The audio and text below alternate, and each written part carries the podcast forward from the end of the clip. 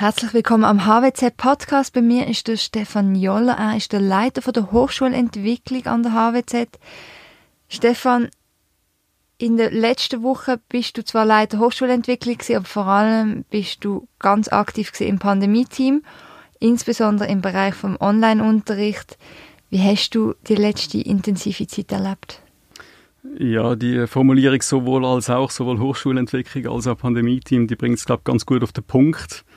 Weil tatsächlich die Herausforderung war, dass wir an der HWZ im Moment sowieso viele recht ambitionierte Hochschulentwicklungsprojekte am Laufen haben.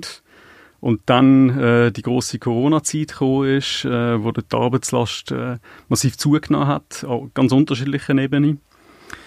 Und äh, ein intensives Erlebnis, das ich jetzt auch aus dem privaten Umfeld miterlebt habe, ist, dass auf der einen Seite so ist, dass, die Leute, äh, dass den Leuten die Arbeit wegbricht, dass Kurzarbeit angesetzt wird und auf der anderen Seite, wie das etwa im Rahmen des Pandemie-Teams zu erleben war, die Arbeitslast enorm zunimmt und man dort wirklich darauf angewiesen ist, dass das Engagement von den Dozierenden, aber auch von den Mitarbeitenden entsprechend hoch ist und äh, wir sind sehr dankbar insgesamt, dass tatsächlich da äh, die Überstunden ohne Murren von vielen äh, geleistet worden sind und wir da wirklich ein extrem leistungsfähiges Team äh, haben können versammeln.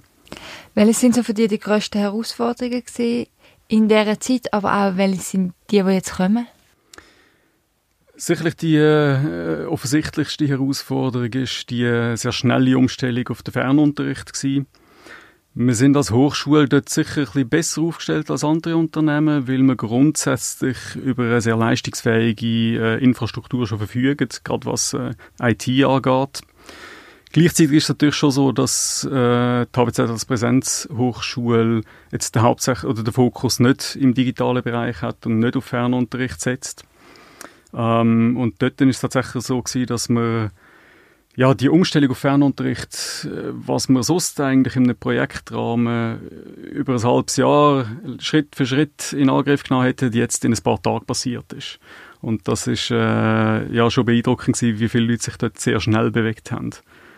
Gleichzeitig ist jetzt aber auch die Rückkehr zum Präsenzunterricht, also zum Unterricht vor Ort, wo jetzt ja wieder anläuft, didaktisch und technisch äh, mindestens ebenso herausfordernd und nachdem also die erste große Welle, der Wechsel zum Fernunterricht eigentlich durch ist, kommt jetzt gerade der nächste, äh, wo heißt ja eben zurück an Sielhof bedeutet nicht alles ist wie voran, sondern es bedeutet unter diesen Umständen können wir die Lehre so und nicht anders machen und äh, dort sind äh, unsere Dozenten auch sehr gefordert im Moment. Was ist eigentlich schwieriger gewesen, so, dass der Unterricht findet jetzt ganz online statt oder jetzt das teilweise zurückkommen? Also, was ist die größte Herausforderung eigentlich? Ja, natürlich ist äh, die Angst vor dem Unbekannten beim ersten Schritt grösser gewesen, weil wir doch einige äh, Dozierende oder Studierende haben, die sich das überhaupt nicht gewohnt sind. Oder wie funktioniert das, wenn man am Laptop sitzt und äh, nicht mehr äh, an der Uni selber oder der Hochschule selber ist. Ähm, gleichzeitig darf man nicht unterschätzen, dass eben jetzt die Rückkehr zu der vermeintlichen Normalität eben nicht die Normalität ist, die man vorher schon hat.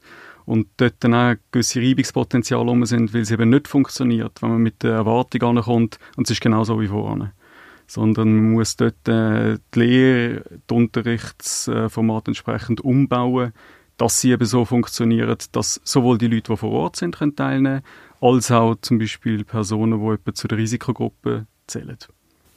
Du hast gesagt, auch Personen zu der Risikogruppe, die können immer noch nicht vor Ort sein, also ist nicht einfach Präsenz von einer ganzen Klasse. Was ist dort der aktuelle Stand und die aktuellen Projekte, die man testet? Ja, das ist ein großes Thema, wie man mit dem Problem wieder umgehen. Wir sind natürlich darum bemüht, dass äh, zu keinerlei Diskriminierung kommt von Personen, die zur Risikogruppe zählen. Und aus dem Grund haben wir auch recht viel investiert, um Szenarien ermöglichen, dass wir das auffangen können. Im Rahmen von dem haben wir äh, alle Dozierenden befragt, welche Lehrformate äh, sinnvollerweise dann wieder würden vor Ort stattfinden, weil sie online eben ähm, nicht im gleichen Maß aufgefangen werden. Und um das zu ermöglichen, haben wir entsprechend technisch auch aufgerüstet. Ähm, und sind jetzt dran, seit wir jetzt wieder ausgewählte Formate vor Ort durchführen, die äh, unterschiedlichen Konferenzsysteme, die wir jetzt aufgebaut haben, auch systematisch durchzutesten, damit also so Hybridformat möglich werden, dass also Leute können vor Ort im Klassenszenario teilnehmen und an der Lehre teilnehmen und gleichzeitig aber auch Personen, die aus welchen Gründen auch immer nicht in der Lage sind oder nicht dürfen vor Ort kommen, dass die sich online zuschalten können, dass die ebenfalls können am Unterricht teilnehmen und dort dann nicht nur einfach der passive Part bei dem daheim vor dem Laptop zu erwarten ist, sondern dass die Personen sich auch einbringen in den Unterricht. Und wie man sich vorstellen kann, braucht es für das äh, entsprechend Mikrofone in den Räumen, entsprechend Lautsprecher in den Räumen, entsprechend äh, Übertragungen und äh, das sind wir im Moment am durchtesten und äh, ja, sind sehr gespannt, wie die Pilotphase jetzt auch ausgeht. Auch in der Hinsicht, dass man natürlich äh, mit dem Blick in die Zukunft äh, so ein System wird sinnvoll aufbauen und auch auf dieses System setzen wird, wo dann auch in beide Richtungen gut funktioniert. Das heißt, sie sollten den Unterricht vor Ort nicht stören und gleichzeitig äh, die, die eben nicht können vor Ort sein gut abholen. Für alle Mitarbeitenden, du hast schon gesagt, es war eine sehr intensive Zeit, sehr eine arbeitsreiche Zeit. Was hat jetzt, würdest du sagen, die HWZ so als Ganzes aus dieser Zeit können mitnehmen ja, wir haben äh, im Bereich von der Digitalisierung äh, tatsächlich ein Wahnsinnstempo äh, jetzt notgedrungen müssen dürfen können an den Tag legen. Und ich glaube, dort ist ein enormer Lerneffekt an ganz vielen Stellen tatsächlich äh, eintreten. Und äh, in dem Sinn kann man auch ein auf die ein bisschen abgedroschene Phrase zurückgreifen, eben, dass man sagt, ja, Krisen können auch als Chance verstanden werden. Das ist in dem Fall tatsächlich so, weil man eben die Geschwindigkeit, die Krise mit sich bringt, einerseits äh, so kann bewältigen, vielleicht eher schlecht bewältigen, indem dass man in eine Schockstarre verfällt, andererseits aber auch, ähm, wenn man das anbringt, durch eine besondere Agilität, durch eine besondere Beweglichkeit sich kann äh, dann hervortun. Und ich glaube, wir haben das ganz gut angebracht äh, in Zusammenarbeit mit unterschiedlichsten Dozierenden, mit den Studierenden, mit den Mitarbeitenden vor Ort, äh, dass wir da relativ schnell haben können unterschiedlichste Probleme angehen und dort auch ein äh, entsprechend hochwertiges Angebot dann können unterbreiten. Wir haben es am Anfang angesprochen, du bist in der Hochschulentwicklung tätig. Ist der Fernunterricht wird auch in Zukunft in der Hochschulentwicklung eine Rolle spielen? Vorerst ist es ohne Frage mal so, dass die HWZ äh, primäre Präsenzhochschule ist. Das heißt, äh, wir haben extrem leistungsfähige und herausragende Angebote im Bereich Präsenzhochschule. Das haben wir über Jahre aufbauen können. Gleichzeitig ist es natürlich so, dass das, was jetzt in der Corona-Zeit passiert ist, äh, nicht einfach wieder wird verschwinden. Es ist jetzt aber auch nicht so angedenkt, dass man sagt, ab morgen machen wir nur noch Fernunterricht. Ähm, wo es natürlich auch Stimmen gibt, die sagen, das ist wunderbar, da muss ich nicht mehr vor Ort kommen, da kann ich einfach am Küchentisch sitzen bleiben und meinen Laptop aufmachen. Das ist aber nicht das Szenario, das wir vor Augen haben. Äh, das Szenario, das wir vor Augen haben, ist eher, dass wir darum bemüht sein werden, dass die digitalen Angebote Präsenzunterricht eben nicht kannibalisiert.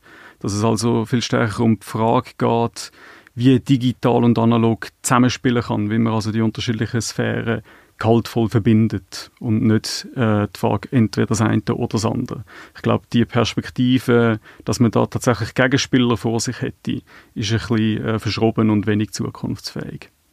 Zum Schluss noch eine persönliche Frage. Was ist so die ganz persönlich größte Learning von dieser Zeit?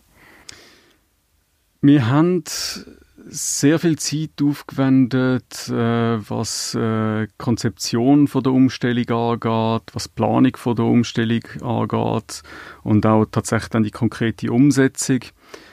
Was sich dann aber doch bald gezeigt hat, ist, dass ein guter Plan die eine Seite der Medaillen ist und die andere ebenso wichtige Seite ist, dass man tatsächlich sichtbare und erreichbare Ansprechpartner hat, wo tatsächlich die nötige Ruhe in den Sturm hineinbringen. Und dort geht es, wie gesagt, weniger darum, dass man jetzt wahnsinnig detaillierte Anleitungen hat, wo einem wirklich genau sagen, dann machst du das, dann machst du das, dann machst du das und dann funktioniert es. Sondern es geht an vielen Ecken auch ein bisschen darum, dass man den Leuten mitgibt, dass man einen Plan hat, dass der wird funktionieren, wenn man sich so und so verhaltet. Also dass es eher auch um, äh, ja, um äh, psychologische Betreuung geht von allen Beteiligten. Und äh, das ist jetzt gar nicht nur in eine Richtung gedacht, sondern äh, die psychologische Beruhigung, die muss man sich auch selber im Spiegel wieder ein bisschen beibringen. Äh, ist aber genauso wichtig, wenn es um Studenten geht, wenn es um Dozierende geht oder um Mitarbeitende. Äh, das hat sich äh, doch als, als recht relevanter Faktor herausgestellt. Und die Ruhe hast du definitiv gehabt. Vielen Dank für deine Arbeit. Vielen Dank auch fürs Gespräch. Und wir freuen uns, wie es weitergeht und hoffentlich, dass wir bald mehr Studenten und Studentinnen können willkommen heißen am Sielhof. Ja, vielen Dank. Ich bin auch sehr äh, positiv gestimmt und glaube, wir werden da einen innovativen Weg können einschlagen